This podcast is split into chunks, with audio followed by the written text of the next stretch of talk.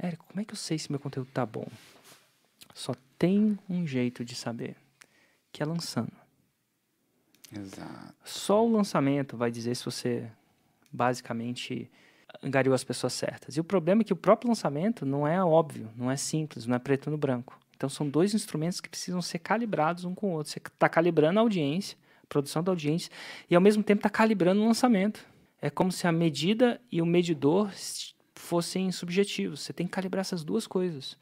E é por isso que demora sete lançamentos para uma pessoa fazer um 6 em 7. Porque não é uma coisa tão matemática assim. Então você calibra a audiência, testa com o lançamento. Aí você checa. Deu 6 em 7? Não deu. Eu preciso melhorar a audiência ou o lançamento? Você está sempre modificando essas duas coisas. Eu estou tô melhorando a audiência ou o lançamento?